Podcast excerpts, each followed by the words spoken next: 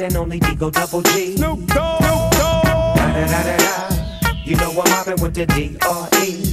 Yeah, yeah, yeah. You know the West Coast is back for all you suckers. Suckers. So put something in there. Put it in there. Yeah. Suck, Snoop. Top dog, bite 'em all. Yeah, I'm burning it up. Всем привет, дорогие друзья!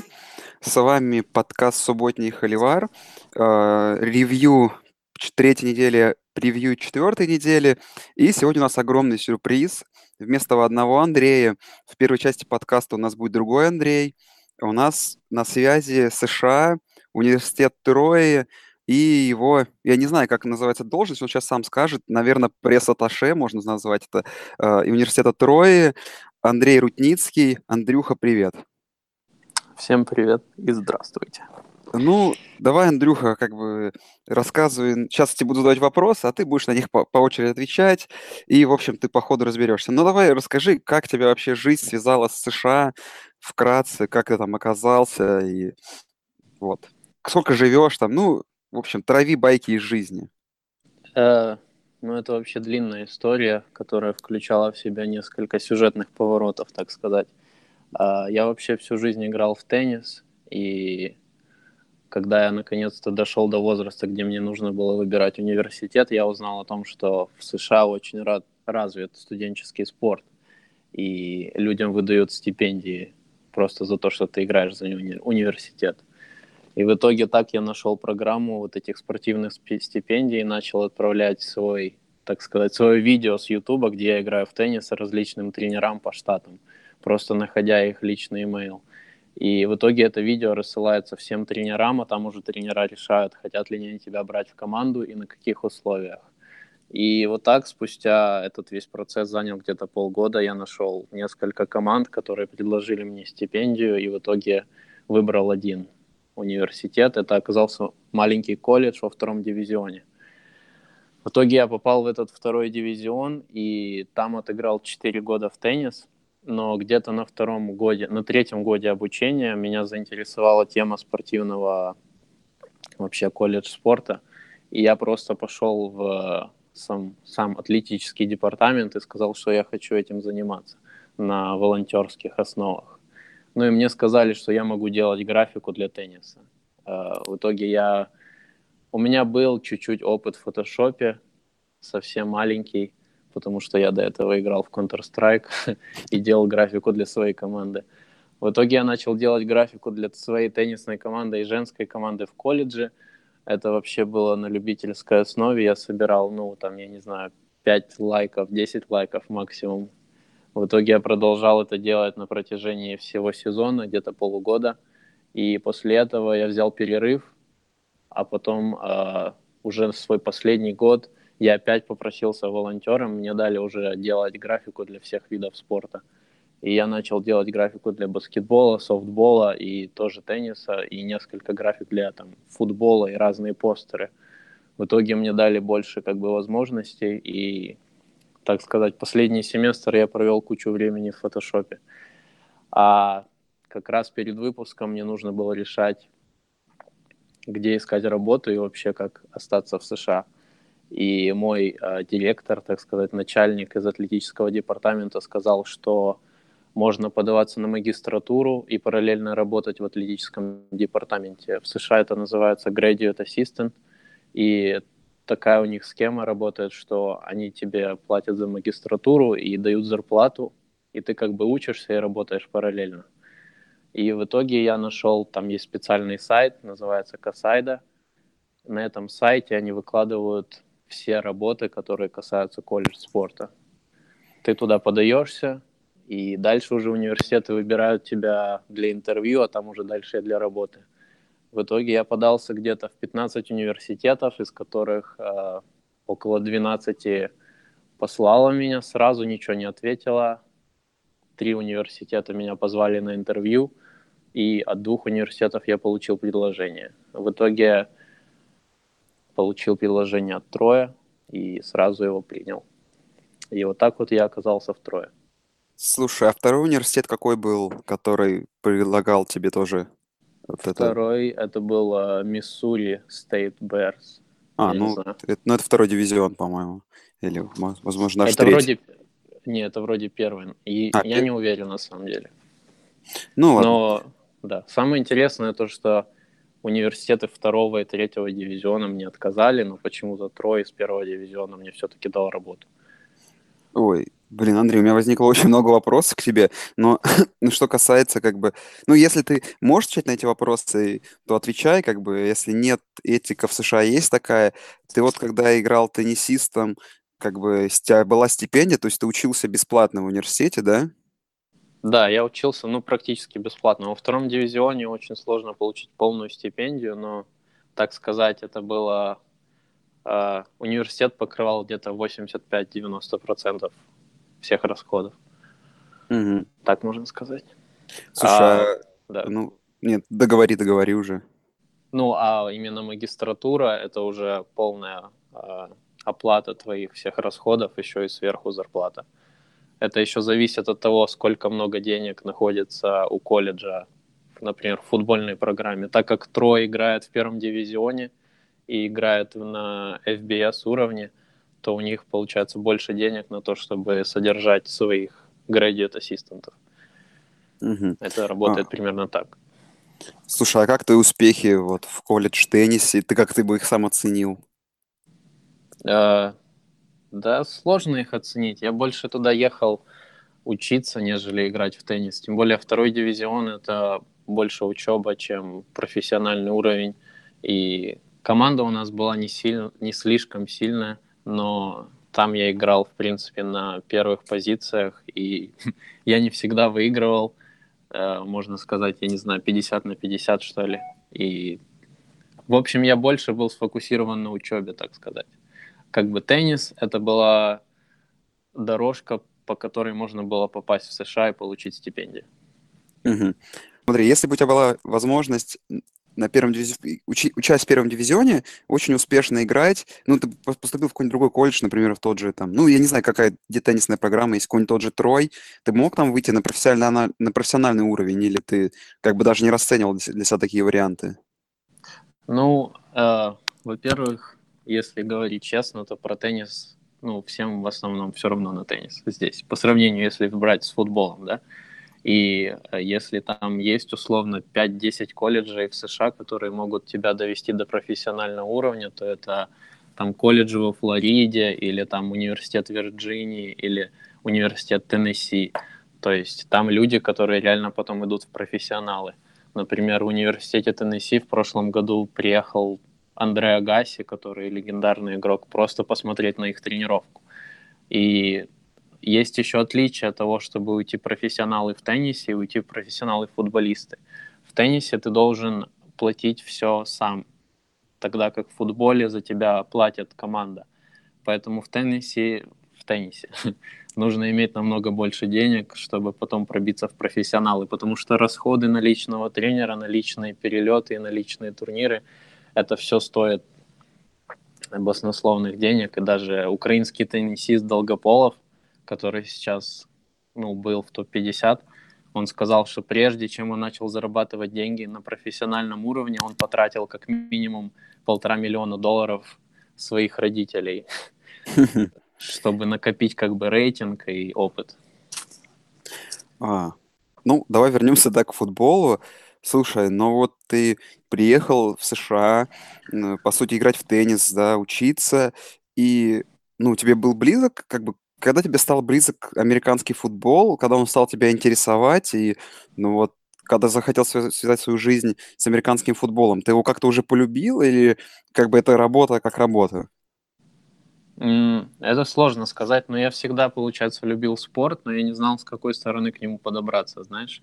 И вот когда я понял, что можно подобраться со стороны э, колледж спорта, как-то начать делать графику или просто заниматься волонтерством в этой сфере, то я начал больше увлекаться именно американским футболом. Именно уже в последний год я начал смотреть больше э, статей, матчей, там, хайлайтов, и за лето я пересмотрел кучу всего, чтобы быть готовым к первому дивизиону, потому что прыгнуть из второго дивизиона в первый — это как бы нужно иметь квалификацию, что ли. как бы, чтобы не ударить в грязь, в грязь лицом перед работодателями. А, ну, ладно, тогда след... ну, давай дальше как бы идем по твоей истории. Вот смотри, вот тебя пригласила университет Трой, пригласил тебя на собеседование. Но вот расскажи, как это было? То есть, э, я просто не знаю, наверное, твой уровень английского, понятное дело, уже хорош, но вот как они относились к тому, что, условно говоря, я, э, человек с, с русским прошлым пришел к ним по сути, как бы заниматься, э, не знаю, как можно назвать это, СММ, ну, как бы продвигать в соцсетях университет по американскому футболу, когда это, как бы, тебе, условно говоря, не родная игра, и какие, как бы, вопросы тебе задавали, как происходило интервью, ну, как бы, вот эту кухню расскажи. Да, это вообще интересная история. Потом я узнал несколько инсайдов о моем собеседовании. В общем, сначала вы подаетесь, получается, на работу. Вот Трой выложил свое job пост, получается, да, как бы выложил работу, я подаю резюме. Вместе с резюме они просят выложить еще свои примеры работы. Это могут быть э, статьи из журналов, статьи с веб-сайтов, которые ты сам писал. Потом это примеры графики, примеры видео, и все это ты компонуешь как бы в один файл, в одно портфолио, и скидываешь это вместе со своим резюме, а потом они уже смотрят. И всегда практически просят как минимум там двух-трех человек из этой сферы за тебя поручиться. То есть нужно было тоже, чтобы найти людей, которые за меня бы поручились. Но это я нашел людей со своего колледжа. Mm-hmm. Потом, то есть я подался в Трой э, где-то, например, в начале мая, а только через недели три что-то я услышал, и они мне позвонили просто посреди дня и спросили, начали мне сразу задавать вопросы. То есть начали мне задавать вопросы про мой опыт в спортивной сфере, про то, как я работаю в фотошопе, как я прихожу к своей графике, какие у меня есть методы, какие у меня есть скиллы. Э, то есть начали сразу меня грузить вопросами, когда я вообще не был готов, потому что обычно же звонят и назначают интервью на какой-то день. И в итоге я так 10 минут поговорил со своим начальником, и он говорит, ладно, давай назначим еще второе собеседование через пару дней. В итоге я через пару дней подготовился лучше, и там меня уже собеседовало два человека. То есть э, они тебе звонят, и по телефону вы уже начинаете общаться, и тебя два человека слушают.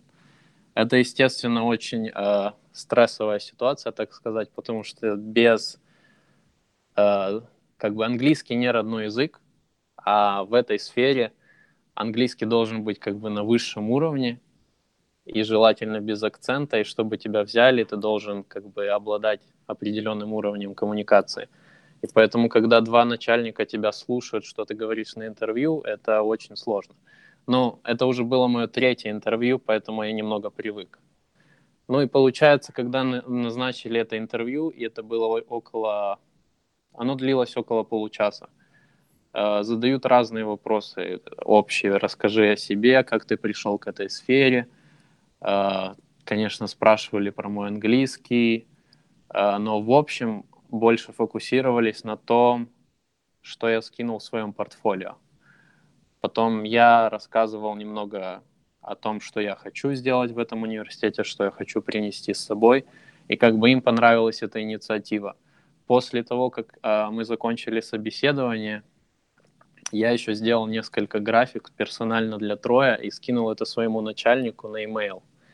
И в итоге ему это понравилось, и он сказал, типа, именно из-за этого, то, что ты еще сделал как бы экстра шаг для этой работы, поэтому мы тебя и взяли.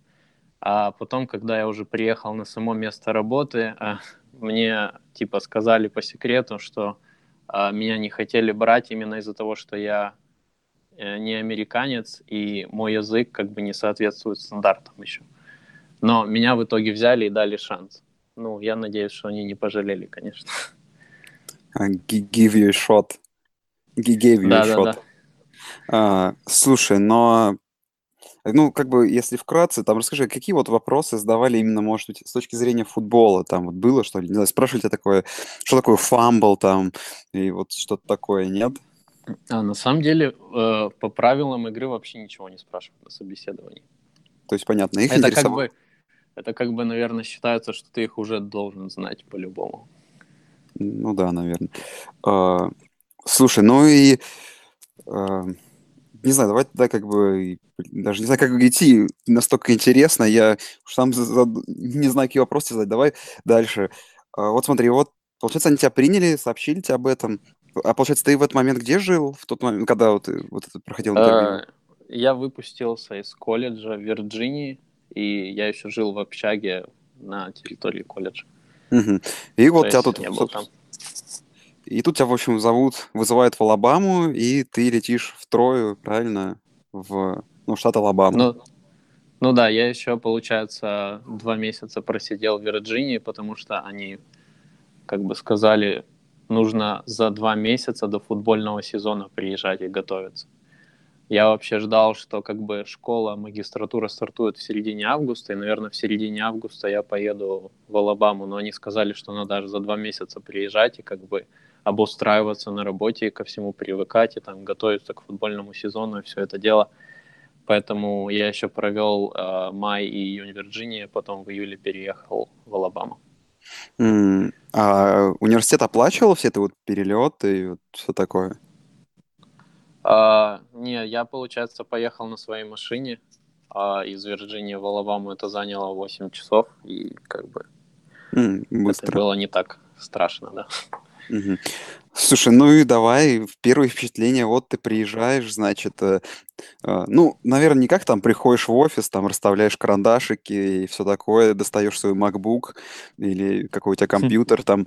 А, вот, ну, когда ты вот, собственно говоря, твое знакомство, наверное, тебя сразу познакомили с игроками, с коучем, с, куда, с коучем, стафом, вот совсем, вот какие там, как это происходило, какие эмоции, как они тебя вот познакомили, что тебе говорили, наверное, очень многие футболисты вообще офигели, когда узнали, знали, что у них будет человек с русским прошлым работать и заниматься этим. Вот расскажи, как это тоже было. Интересно. Uh, ну, когда в первые дни я приехал, то, конечно, это было все в новинку, тем более, что по сравнению со вторым дивизионом здесь все намного выглядит как профессиональней. А там впервые, во-первых, во втором дивизионе я работал просто у себя, сидя в общаге, и там скидывал свою работу начальнику. А здесь уже в офисе. И меня это поразило, потому что нужно работать в офисе с 9 до 5, 5 дней в неделю, и потом еще футбольная игра на выходных. То есть, по сути, один выходной — это воскресенье. И, получается, в первые дни я очень привыкал к этой офисной жизни, а, познакомился со своими начальниками, сразу начал слышать шутки в сторону своего акцента. А, в принципе, это продолжается до сих пор, но я уже привык как бы очень сложно э, быть единственным как бы иностранцем в сфере, в которой в основном работают американцы. С американским футболом не особо много берут иностранцев. Поэтому для них это в новинку, и они вообще сказали, что это первый раз, когда они наняли иностранца на такую позицию. И как бы всем пришлось привыкать, что ли. А когда я наконец-то уже начался летний лагерь, то я уже и познакомился с тренером и с игроками. А, вначале игроки как бы с, с опаской, что ли, относились ко мне, потому что я как бы снимаю с камеры их постоянно. И они такие как бы немного сторожились меня, а потом они уже привыкли и начали уже сами на камеру понтоваться. То есть там, например, в перерыве между игрой они уже специально под музыку делают задумчивые лица, там э, героические виды представляют, чтобы я как бы снял это на камеру и потом это попало на видео. То есть они уже начали играть на камеру. Тренер, э, что меня удивило в тренере, как бы э, я просто там э, ассистент, но он сам ко мне подошел на футбольном поле, сказал, ну что, привет, украинец, типа добро пожаловать, пожал мне руку, спросил, как дела, и пожелал удачи. Еще похвалил за видео. И это меня очень удивило, потому что тренер как бы находится вообще на вершине. И какое ему дело до студентов, ассистентов? Примерно так это все было. Mm.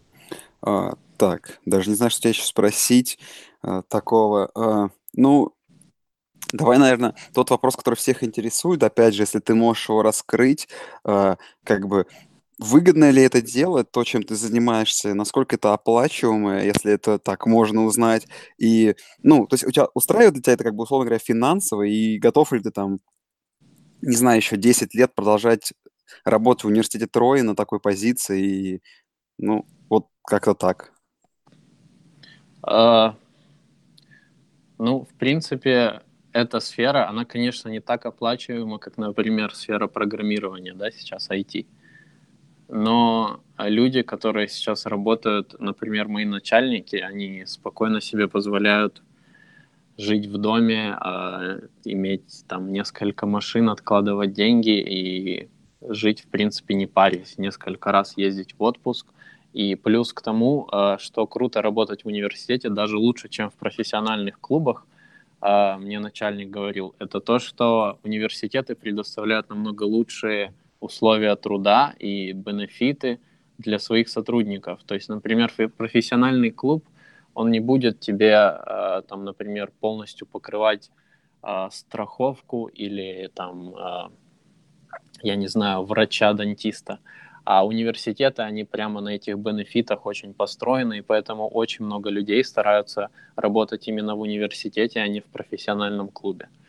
Поэтому эта работа как бы имеет очень много а, преимуществ даже несмотря ну, зарплата на достойном уровне, но именно вот эти преимущества, как страховка, э, пенсия, я не знаю, в общем, разные маленькие плюшки, они добавляют шарма к этой работе.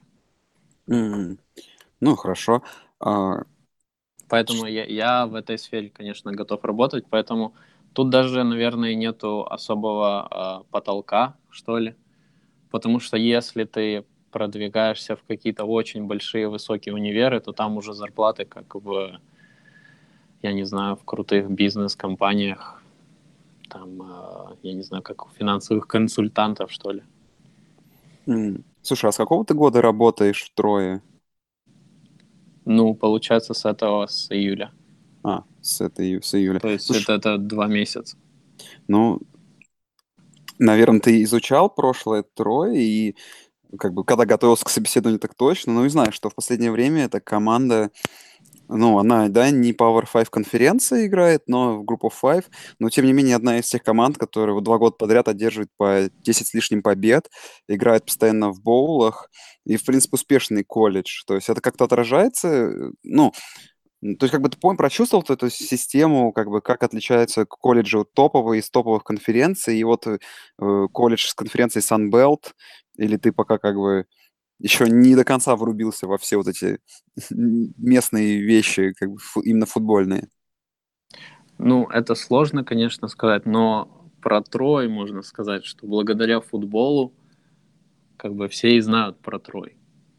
Да, э, Трой ставит акценты очень сильно на футбольную программу, потому что это как бы сейчас у них на подъеме, и если взять историю, то Трой вообще начинал в NAIA э, дивизионе, который считается условно третьим, четвертым дивизионом, да, NCAA. Это даже не NCAA.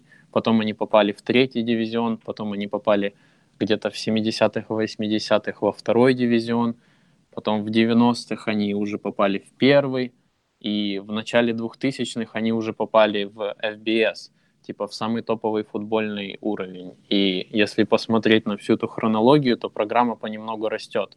Я, конечно, не знаю про конференцию Sunbelt, но сама программа Троя постепенно растет, и как бы люди, которые здесь за это отвечают, всегда стараются брать выше, чем они могут, например, сейчас. Ну, кстати, не знаю, знаешь ли этот прикол, но я расскажу тебе его, что, ну, наверное, ты следишь социальными сетями, но там каждый раз, когда вот эти матчи Sunbelt идут по каким-нибудь будним дням, это все идет под хэштегом FunBelt, потому что довольно забавные игры там.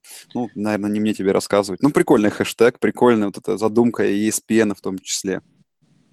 Да, ну, конечно, по сравнению с э, Power 5 конференциями у Sunbelt так не такой а так сказать, э, э, demand, что ли, э, треб, не требования, а посещаемость матчей, что ли, я не знаю, например, так. Так, ну давай да, подойдем к твоей работе. Собственно говоря, расскажи, чем ты занимаешься, что ты делаешь в офисе, пять дней в неделю, как, как на работе с 9 до 6, только с 9 до 5, рисуешь графики в, инст... в этом фотошопе или что-то, вот расскажи там, ну, в соцсети, соцсети ведешь, ну, как бы просто расскажи какой-нибудь распорядок дня, Ну, а потом уже, собственно говоря, как у тебя проходит геймдей, особенно если игра там в выходной день, то есть как вот, как оно вот все? Да, ну, во-первых, э, есть департамент Athletic Communications, это в котором я работаю. Uh, у нас есть пять человек, из которых два начальника и три студента. То есть для, uh, в принципе, размера футбольной программы Трой это не так уж много человек. Наш начальник всегда говорит, что у нас должно быть как минимум вдвое больше людей. Но как бы имеем то, что имеем сейчас. И у каждого из нас есть uh, свои ответственности за каждый вид спорта. То есть, например, а, мой самый главный начальник отвечает за футбол. А, я, например, отвечаю за а, софтбол и мужской теннис, и еще меня поставили как второй вторичный контакт для футбола. То есть я помогаю с футболом. Потом моего друга студента тоже поставили на волейбол, баскетбол. И то есть каждый человек в нашем департаменте отвечает за различные виды спорта. Но так как футбол это самая большая программа, то в день матча за футбол отвечают все. А в офисе э, очень э, трудно сказать, чем ты занимаешься каждый день, потому что случаются всякие разные вещи. Там, например, э, игрок получил игрока недели, нужно срочно написать об этом пресс-релиз и сделать графику. Потом э, случились, там, нужно сделать фотосессию для игроков, нужно это назначить, нужно позвонить фотографу, нужно позвонить команде, удостовериться, что у всех есть форма и пола для этого. А потом у нас, например, есть день пресс-конференции, который происходит в понедельник.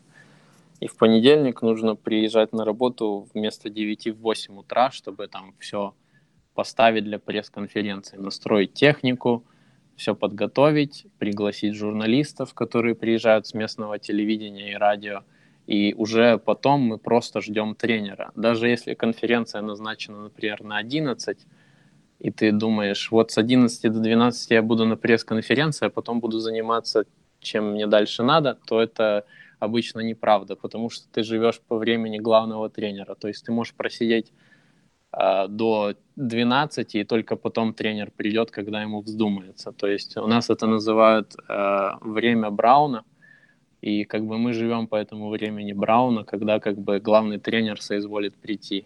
Ну, ему, естественно, за это никто ничего не говорит за опоздание. Ну и, конечно, день ото дня отличаются разные задачи. Когда-то нужно прийти и снять тренировку, когда-то нужно прийти и снять, например, форму Каждую неделю мы снимаем форму, которая будет на, на игре. И нужно назначить время с игроком, нужно назначить время с э, директором по экипировке, чтобы он нам предоставил форму. И это как бы все занимает время, и чтобы именно был четкий распис... распорядок дня, то такого нет. Но всегда есть чем заняться, как бы. Ну, это отлично. Ну и давай про геймдей. Ну вот, условно говоря, игра в субботу. Как бы, чем ты занимаешься в субботу и чем кто занят, кого какие обязанности и прочее, как бы, что, что как все происходит это? Э, это сейчас про Небраску или в целом? Ну, давай в целом, а про Небраску так, думаю, еще отдельно поговорим. Ну, э, домашний матч обычно требует больше работы, чем выездной матч, потому что за выездной матч отвечают ребята, которые, против которых мы играем они как бы все организовывают. А на домашний матч э, начинается все с э, организации пресс-бокса, который находится на самом высоком этаже стадиона. В этой комнате как бы находятся фотографы, команда по статистике, приезжающие наши коллеги с другой команды, и нужно для них все организовать. Во-первых, нужно организовать э, всю статистику, то есть назначить команду, которая будет заниматься статистикой. У нас это три человека. Нужно назначить людей, которые будут э, вести твиттер и социальные медиа, вести трансляцию. Нужно назначить людей, которые будут заниматься э, социальными медиа именно на поле, а не э, в пресс-боксе, потому что в пресс-боксе есть отдельный человек, который пилит э, хайлайты. То есть что-то случилось, и нужно сразу, там, например, тачдаун. у него есть 30 секунд, чтобы это сделать, например, потому что нужно очень быстро работать. Если ты что-то не так сделал за эти 30 секунд, то обычно на тебя срываются. А, потом, опять же, а, нужно для всех фотографов получить приглашение, бейджи собрать, выдать им парковочные талоны, организовать их приезд, потом организовать приезд выездной команды, все им показать. А, то есть, как бы люди, которые приезжают на матч, все для них уже должно быть готово, и как бы мы этим занимаемся. Сам я занимаюсь, э, я в день матча помогаю с э, как устроить пресс-бокс, и потом целый день практически я с командой. То есть, если игра происходит в 5 вечера, то где-то уже там в час дня я уже просто с командой везде хожу и снимаю их на видео, и потом это все используется для социальных медиа и контента. А.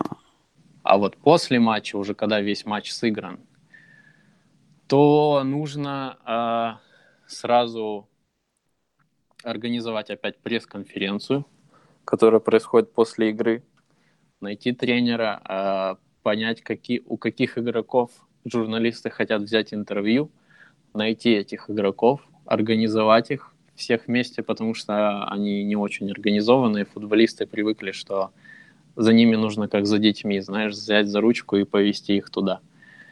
Поэтому мы организовываем всех игроков, тренера, и потом нужно их отвести на пресс-конференцию. На пресс-конференции работает несколько студентов, которые там э, отвечают за камеру, то есть они это все настраивают, потому что даже пяти человек, которые у нас сейчас работают, их не хватает. Поэтому э, во время э, Game Day мы используем еще где-то 10, 10 студентов для различных целей. Ух ты. Да, и в итоге, если матч э, начался в 6, закончился в 8, то мы уезжаем со стадиона, наверное, где-то в 11-12 вечера. Потому что после матча еще нужно загрузить все эти пресс-конференции, сделать э, транскрипт по словам, что сказал тренер – выпустить об этом пресс-релиз, выпустить историю о том, как команда сыграла, поделиться статистикой с ESPN, выложить эту статистику Sunbelt, сохранить эту статистику для себя, дать эту статистику выездным ребятам. В общем, много всего задействовано, и в итоге после матчевая рутина еще занимает несколько часов после того, как игра закончилась. Ну а из приятных фишек это то, что всегда можно бесплатно поесть, бесплатно выпить и как бы после матча сидишь на стадионе и расслабляешься на самом деле. Параллельно делая работу. Круто. А, а, вы, а выпить ты имеешь в виду э, в каком плане? Ну, а, получается, пресс-бокс находится рядом со всеми VIP а, сьютами. Это как комнаты, знаете, VIP-секторы ложи, которые выкупают. И во всех VIP-ложах а, есть свои холодильники с различной выпивкой, там от дешевой до дорогой. И после матча, естественно, куча выпивки остается. И в это время просто все ребята из пресс-бокса, там выездные, домашние, они просто берут эти холодильники и забирают себе эту выпивку бесплатно. Круто. А, слушай, ну давай, наверное, к самому интересному. А, трое тот университет, ну, наверное, ты по результатам и не помнишь, но, например, два года назад Трое чуть было не обыграла на выезде будущего финалиста конференции Клемсон, проиграв ему всего лишь 6, 6 очков. Это было в 2016 году. О, да-да-да. И дело дошло тут до апсета на этой неделе. На выезде, играя против Небраски, да, против команды, которую сейчас нынче тренирует Скотт Фрост. Скотт Фрост начал очень плохо, 2-0, и это домашнее поражение еще от... Ну, я не хочу сказать, что Troy слабая команда или какая-то такая, но это команда не Power 5 конференции, такое болевое поражение. Плюс я посмотрел потом очень расширенные хайлайты, еще специально перед интервью с тобой. И Troy играла, но на самом деле ху- лучше и совершила апсет. Выиграв счетом 24-19, но, в принципе, там только в концовке Небраска подобралась. Так, по ходу матча, в принципе, Troy особо к себе не подпускала э, Cornhuskers. Э, ну, давай расскажи вообще в целом про эту игру. Как вообще вот собирает, как происходит сбор? То есть на каком самолете вы летите? С командой? Чартерный ли это рейс? Регулярный? Вот такие вот как бы все мелочи, вот, которые сопровождают э, не знаю, вот знаешь, как с утра, когда ты, или, не знаю, за, за день вы прилетаете, за два, вот, ну, всю вот эту кухню. Uh, ну, во-первых, э, хочется вспомнить игру с Клемсоном, которая два года была. И тогда Клемсон был второй в стране, как и сейчас. И э, получается, каждый раз, когда эта игра вспоминается здесь, на кампусе втрое, э, все на судью, что эта игра просто была у нас забрана из-за судейства. И даже потом э, Трой связывался с рефери, которые судят там официальные Sunbelt игры, даже судьи официально они говорят, что у нас реально забрали тогда победу.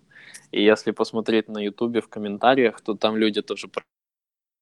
Поэтому практически, практически Трой э, апсетнул Клемсон тогда. Если бы не судьи. Да, ну а теперь Небраска. Э, вся поездка начинается за день до игры. Вообще все начинается, наверное, с приложения Teamworks, в котором ты смотришь, когда что все будет происходить. В этом приложении находится весь персонал и все игроки, и там расписано для каждого, что, где, когда происходит, какие у тебя места в самолете, отеле, с кем ты будешь жить, и там уже ты должен сверяться. То есть э, университет э, берет себе самолет, э, на котором нет никого, кроме команды и персонала. То есть мы выезжаем несколькими автобусами за день до игры в аэропорт. Даже особо не надо проходить весь э, security. Всех пропускают без проблем. Не надо показывать даже свой паспорт. И всех садят на самолет. Дальше уже мы летим два часа. Это вообще для меня в первый раз, когда я услышал, что команда летит на своем самолете, это было для меня шоком, потому что как бы колледж спорт студенты, которые летают на своих самолетах на игры. Это две вещи, которые э, мало связаны, правда? Вот получается, мы полетели, и потом уже идет заселение в отель. Обычно у команды вечером собрание э, насчет как прогонка всех своих комбинаций. Э, поэтому в, в отеле всегда есть пресс-конференция, ну, как комната для там собирается вся команда, обычно это по отдельности, то есть специальные команды собираются отдельно, атака, защита собираются отдельно. Каждый прогоняет за день до игры свою тактику и вообще планы на игру. После всего э, на следующий день все просыпают. Игра была очень рано, э, в общем, в 11 утра или в 10 утра, в 11. И команда в 8 утра собирается на парковке возле отеля и начинают опять прогонять все комбинации, именно как в реальной жизни, только пешком. То есть э, тренер говорит, что играть, и то есть они прогоняют, я не знаю, ну 20-30 раз одну там каждую комбинацию, наверное, по три раза минимум одну и ту же, и в итоге они где-то час ходят, ходят, прогоняют эти комбинации. После того, как они с этими всеми комбинациями наконец-то закончили, тогда уже нужно отправляться на автобусах э, на саму игру. Э, автобусы всегда сопровождаются целым конвоем полиции, которая э, перекрывает все дороги и вообще не дает никому дышать, пока этот автобус не доедет до стадиона. То есть у нас э, один человек э, на машине как-то влез между конвоем, полиция просто сразу на него надавила, там морально начала ему сигналить, ну, все эти мигалки, как обычно, этот человек просто испугался, вылетел там на эту обочину, остановился и больше ничего не делал. То есть это была как бы напряженная ситуация для полиции. По пути на стадион э, многие люди, когда видят такой большой конвой, но все обычно машут, и когда мы уже приезжали к стадиону, очень много фанатов Небраски э, почему-то нас ждали, и все встречали нас с такими улыбками, все были очень радостные, наверное, ждали своей победы. И команда подъезжает к выездной раздевалке сразу, то есть ты выходишь, выгружаются все вещи, э, и сразу ты попадаешь в выездную раздевалку, которая сделана таким образом, То есть коридор специально сделан, чтобы показать, что это Небраска тут решает. Там висят на коридоре результаты с каждых их сезонов, но не всех сезонов, а именно выборочно, где они наказывали много команд. То есть висят рекорды, там, например, даже сезона, там, например, 67-й висит. И это якобы, наверное, должно испугать выездную команду, что в 67-м они получили 10 побед и одно поражение, например. То есть как бы пытаются запугать таким, такими вещами. После этого, за два часа до игры, когда мы уже приехали, нужно разложить пресс-конференцию выездной комнате, а потом опять-таки найти выход в пресс-бокс. Но в пресс-боксе особо ничего делать не надо, потому что за тебя уже все сделали люди из Небраски. То есть ты просто приходишь, раскладываешь свой ноутбук, подключаешься к интернету, настраиваешь свои социальные сети, а статистику – статистику уже ведут люди из Небраски, а не ты. То есть тебе не нужны статисты на эту игру. Как бы Небраска все делает за тебя и скидывает статистику потом после игры. А тебе уже остается только вести социальные сети. А потом получается, когда только команда приезжает в выездную раздевалку, это все параллельно происходит, за всем не уследишь. Команда по экипировке, а, их летело около 10 человек которая занимается только экипировкой на игру. Обалдеть. Да, они все полетели с э, командой, и как только мы приземлились в выездной раздевалке, они все побежали а, к дальнобойщику. Получается, за несколько дней до игры а, весь огромный дальнобойщик вы, из строя выезжает со всей нашей экипировкой. То есть он, он не летит самолетом экипировка не летит самолетом, она всегда едет отдельно по дорогам, даже если это будет на другой конец страны. То есть команда по экипировке, как только мы приезжаем на стадион, сразу все раскладывает. У них на это мало времени, поэтому они очень потеют, там страдают, но как бы надо все сделать. Для 80 человек нужно организовать весь э, экипировочный процесс, там перчатки выдать и, и там, я не знаю, маленькие банданы под шлем тоже, которые, не дай бог, им не дашь, футболисты расстроятся. И вот так вот происходит примерно подготовка к игре. Потом команда э, разминается, все очень себя тихо ведут в раздевалке до игры. Потом, когда они уже выходят на разминку, немного размялись, и после этого возвращаются к себе в раздевалку перед выходом на стадион, тогда уже начинается жара – потому что у нас есть команда, называется Видеостав. Они включают музыку по плейлисту, который игроки заказывают. То есть там под каждую песню идет дикий врыв, футболисты просто там отрываются по полной перед игрой. И, в принципе, есть два вида футболистов, которые либо танцуют в центре, перед игрой так настраивают себя на игру, либо просто задумчиво смотрят в одну точку и вообще ничего не говорят, ничего не делают. Ну, в основном те, кто танцуют, это черные ребята. Это, наверное, особенность культуры. А, и потом уже приходит а, священник. Это что интересно. У каждой команды, я так понял, есть свой персональный священник, который путешествует. А, то есть он заходит перед игрой, музыка становится на ноль, и он говорит так, давайте помолимся. Каждый коснитесь плеча каждого каждый человек в команде становится, они обнимаются, ну, как бы касаются друг друга плеча, и священник говорит свою речь где-то минуту, все молчат с закрытыми глазами, и в конце все говорят «Аминь». То есть есть такая традиция. После того, как священник сказал свою речь, э, музыка опять становится просто как в ночном клубе, со всеми словами на букву «Н», со всеми словами на букву «Ф», и все уже забыли про эту молитву просто сразу – и вот так вот они еще тусят 5 минут где-то перед игрой, потом приходит главный тренер. Музыка опять затухает, тренер начинает говорить свою мотивационную речь, но у нас тренер, он э, не очень мастер в этом, что ли. Каждый раз он говорит, я ценю вас, я люблю вас. На этом заканчивается его речь. И я смотрел просто речи других тренеров, они выглядели более убедительными. Но даже несмотря на то, что он не великий оратор – его все равно все игроки очень любят. И уже после э, речи тренера команда начинает выходить э, из раздевалки в выездной коридор. И когда ты идешь по выездному коридору, то ты слышишь гул болельщиков и понимаешь, что команда противоположной Небраске только что выбежала на поле. И, короче, э, этот гул стоит, и стены как немножко, знаешь, трясутся. Слышно такой треск. И игроки идут в полной тишине. И единственное, что ты слышишь, это как э, шлепают эти бутсы и треск стенки.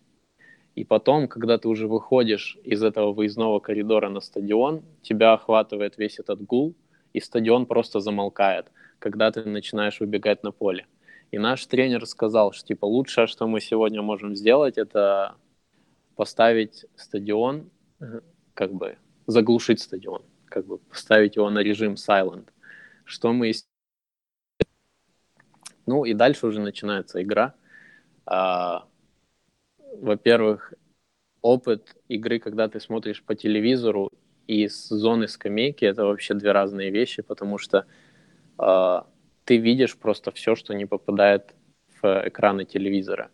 Ты видишь каждую реакцию тренера, каждую реакцию игроков. Ты слушаешь, как тренер переговаривается со своими ассистентами насчет, блин, надо что-то менять, надо тут сделать, надо тут поменять. Ты можешь подойти э, к тренеру и его группе игрокам и послушать, что он сейчас им советует, что он им сейчас советует изменить.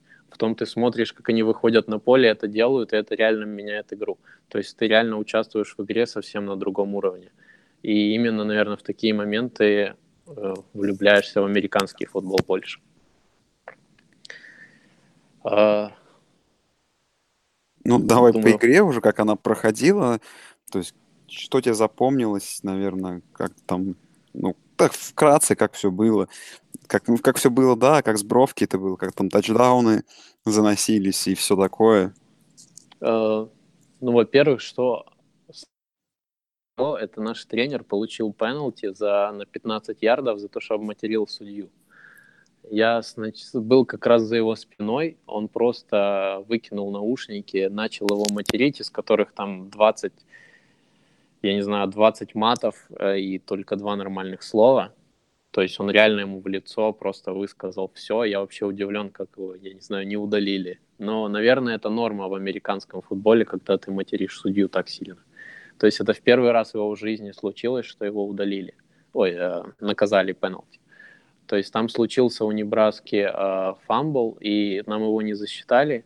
То есть даже э, после игры все говорили, что это чистый фамбл. Но это, видать, э, все-таки судейство даже при видеоповторах не всегда такое справедливое, как хотелось бы. Если ты с маленькой командой, например, приехал к таким большим ребятам, то есть будут судить наверняка в сторону Небраски. И, но команда была готова, она сказала, все начали на скамейке после этого спорного решения говорить, да мы типа к такому дерьму привыкли. И после этого мы, даже больше завелись, что, в принципе, привело к тому, что мы вели 17-0. И после этого стадион просто, просто молчал. Но где-то в перерыве, когда мы вернулись, а, тренер сказал, что типа счет 0-0 сейчас. Ну, в принципе, стандартная фраза для тренеров, и ее можно очень часто услышать и в европейском футболе. Ну, и тренер, получается, пытался всех настроить, что, блин, ребята, нам нужно держать этот уровень. Но команда уже немного была видно, что ну, на подъеме, что ли, расслабилась. В итоге Небраска в третьей четверти где-то начала больше набирать, и уже был момент, когда я думал, ну, блин, сейчас все-таки больш, большая команда перевернет игру, они все-таки из Power 5, и тут 90 тысяч болельщиков, которые их поддерживают, и как бы у нас шансов мало но у нас нам удалось сделать еще один тачдаун, сделать счет 24-13. И тут все игроки уже такие, ну все, типа выдохнули. Но в итоге Небраска сделала еще один тачдаун и стало 24-19, насколько я помню. И осталось еще играть 3 минуты, при которых э, на, просто на скамейке происходило... Ну, все тряслись. Как бы, тренера тряслись, э, ребята, которые подавали воду, тряслись. Игроки практически не разговаривали друг с другом. То есть все просто ходили, метушились из стороны в сторону. Я пытался снимать какие-то крутые реакции, но все реально просто были с стеклянными глазами и просто молились, чтобы сейчас эта игра уже закончилась. И после того, как мы все-таки удержали счет, игроки даже не сильно начали радоваться.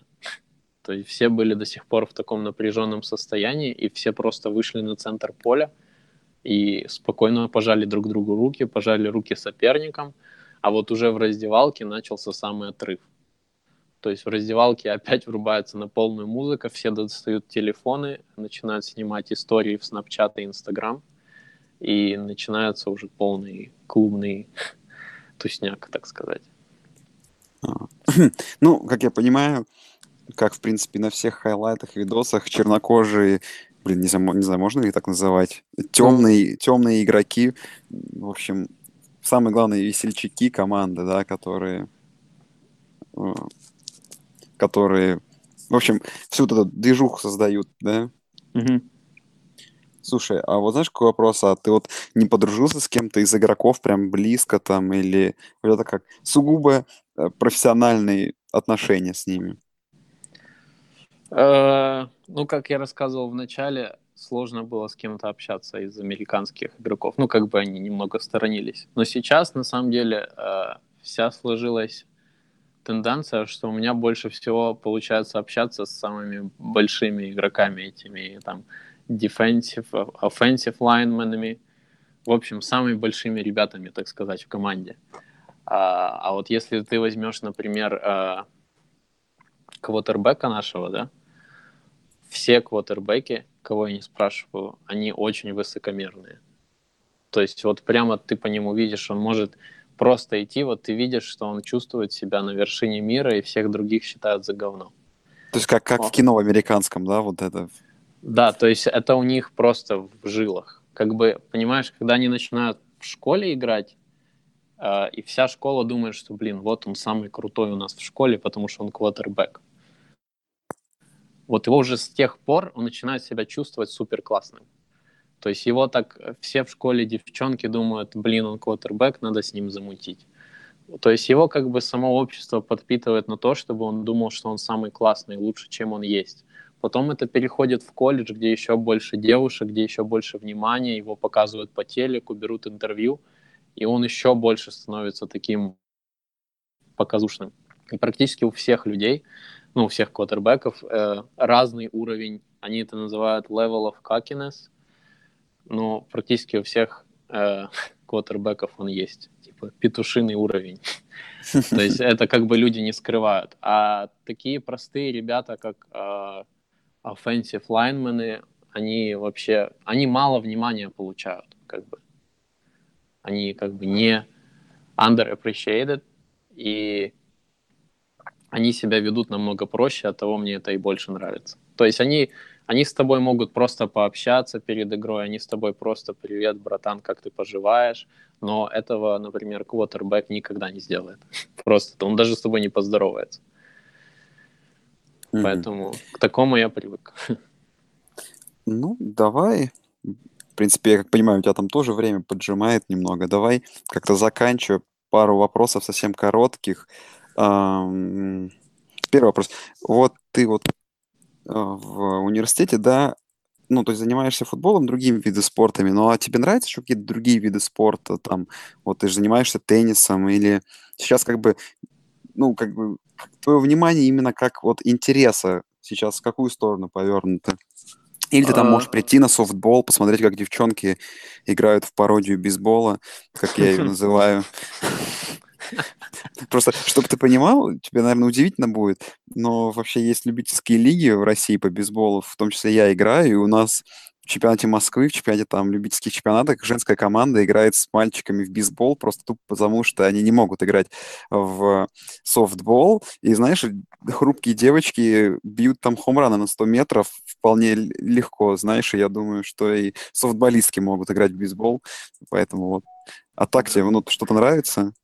Блин, мне хочется про бейсбол сказать маленький интересный факт, если можно. Да а... рассказывай все, что понимаешь. Рассказывай, что Короче, угодно. Софтболистки — это практически все, ну, может, стереотип такой сложился, что практически все софтболистки лесбиянки. И даже, например, когда приезжает э, одна колледж-команда к другой колледж-команде, да, то есть там э, свои сигналы, как ты сделала прическу, чтобы команда, другая совболистка из другой команды поняла, что ты лесбиянка, и вы, типа, могли замутить в день матча, ну, там, например, после игры. Бля, то есть, есть... Это, знаешь, это я, я сделаю превью, что это подкаст про лесбиянок и софтболисток, и понимаешь, и я боюсь, что это сорвет примерно миллион прослушиваний. Ну, на самом деле таких историй много, просто мне сейчас сложно вспомнить, но Слушай, например, я в следующих понимаю... подкастах я могу рассказать. Да, я уже понимаю, что ты к нам еще заглянешь, и я думаю, что люди задают столько вопросов, что нам еще и одного, и двух, и трех выпусков не хватит. Потому что теперь у нас есть инсайдер, как бы прямо вот с этой стороны. Вот. Ну, давай про, как про твою любовь к другим видам спорта, давай. А, ну, блин, всю жизнь я играл в теннис, к нему, конечно, любовь. Но у меня самая большая любовь это к европейскому футболу, в частности, к английской премьер-лиге. Я всю жизнь, наверное, осознанную болею за Арсенал. Это я самоубийство. Тебя да, да, я прям как-то мои искренние соболезнования тебе. Ну, э, поэтому, но сейчас, например, я смотрю американский футбол больше, чем европейский футбол. То есть, как бы игры Арсенала я все смотрю, но э, не могу себе сейчас найти время, чтобы посмотреть там условный Челси Лестер. Не могу сейчас найти время. Смотрю там хайлайты только. Играю очень много в фэнтези-лигу. А, этим увлекаюсь, но еще не начал играть в NFL League. То есть как бы европейский футбол и американский футбол сейчас два приоритета, так сказать. Бейсбол, софтбол мне вообще не по душе сейчас. Может быть, мне понравится позже, потому что э, софтбол сейчас, софтбол и бейсбол у них сезон весной, а, и сейчас у них нет особо игр, то есть они сейчас будут в октябре пару игр сыграют, и мне придется научиться вести статистику для софтбола, там каждое действие каждого игрока ну, нужно это будет просто. записывать. Я могу, тебе, могу тебе научить потом. Очень просто. Специальный софтвер специальный они дают, в который ты это все вписываешь, там специальные коды. Да. Да-да-да, есть даже программа онлайн, через которую очень легко вести статистику, и они вообще в свободном скачивании, по-моему, даже называется Game Changer, что ли, как-то так. Вот, слушай, ну и, наверное, какой-то такой пос- последний вопрос.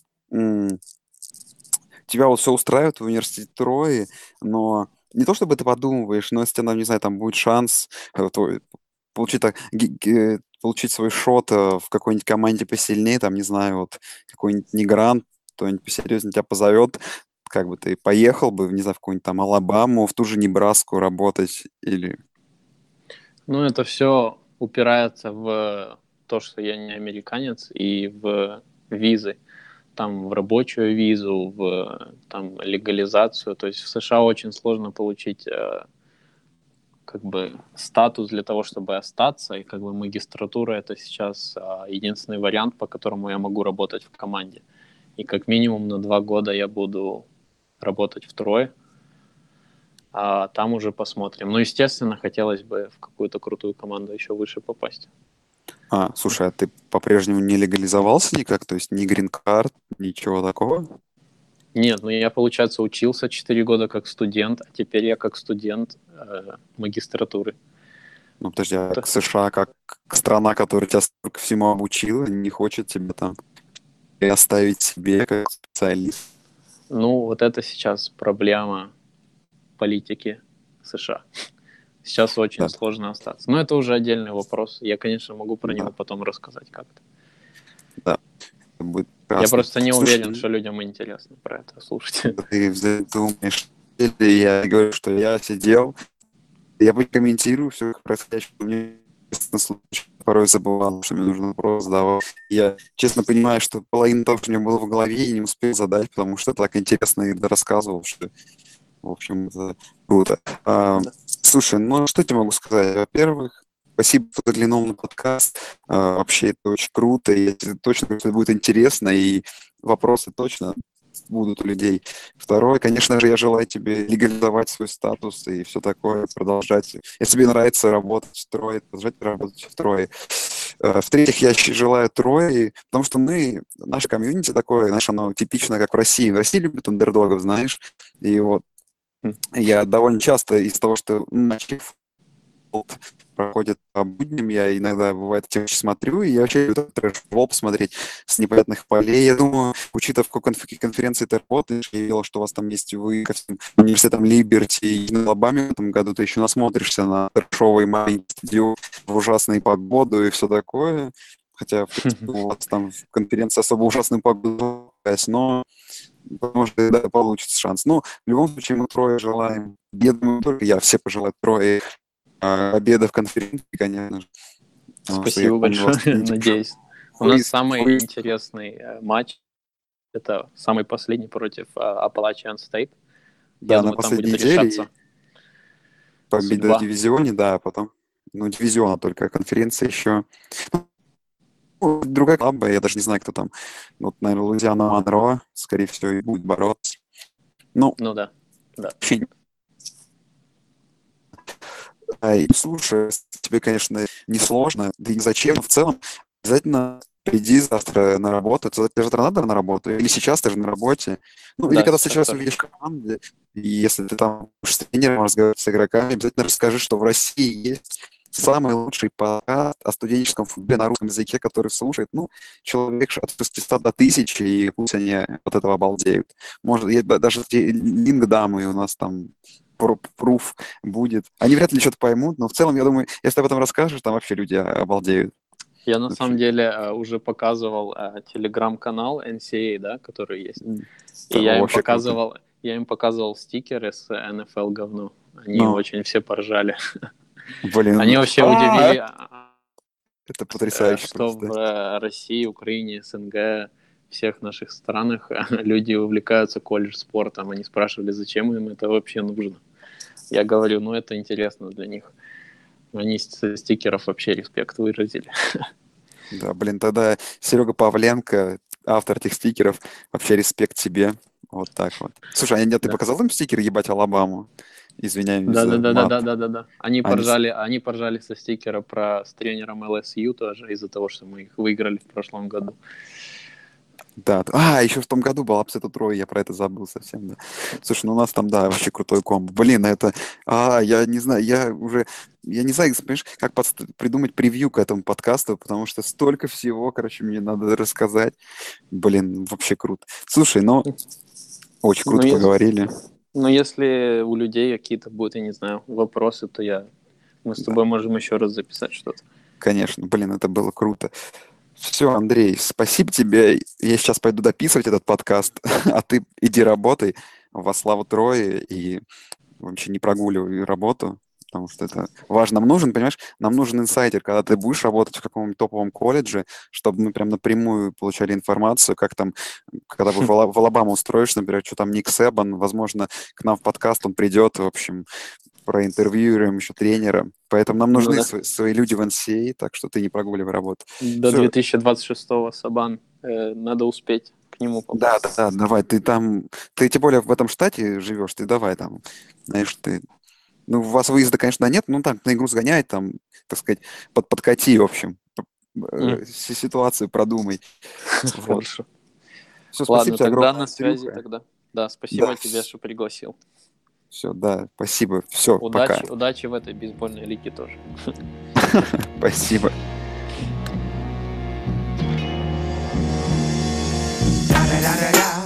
It's the one and only Digo Double G. Snoop Dogg. Snoop Dogg. Da, da, da, da, da. You know I'm mobbing with the D.R.E. Yeah, yeah, yeah. You know the West Coast is back for all you suckers. Suckers.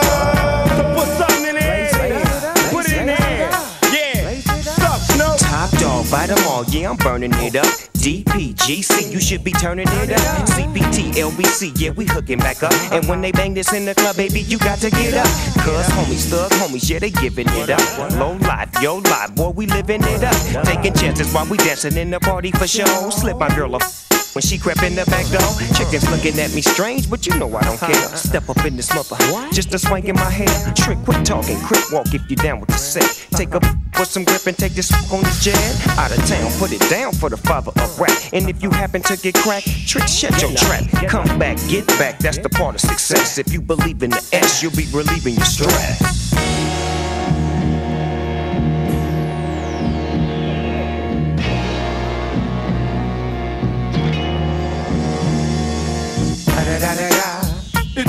And only D.R.E. Dr. Dre, Lil Buck. You know I'm mobbing with the D.O. double G. Straight off them killer streets of CPT. King up the beach, you ride to him in your fleet. Wood, the Ville, rolling on dubs. How you feel? Whoop de whoop. What?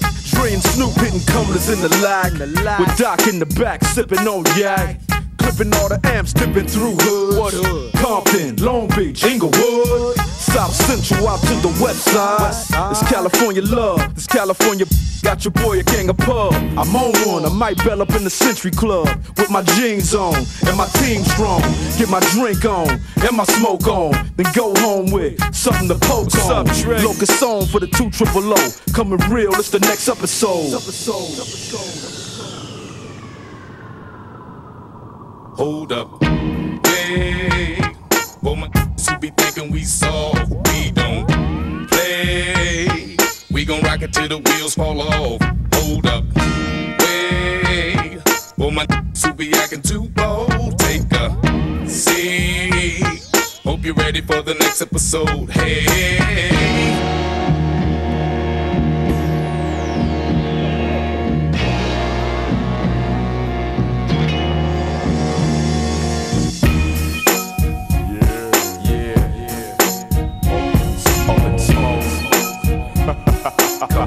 Come back.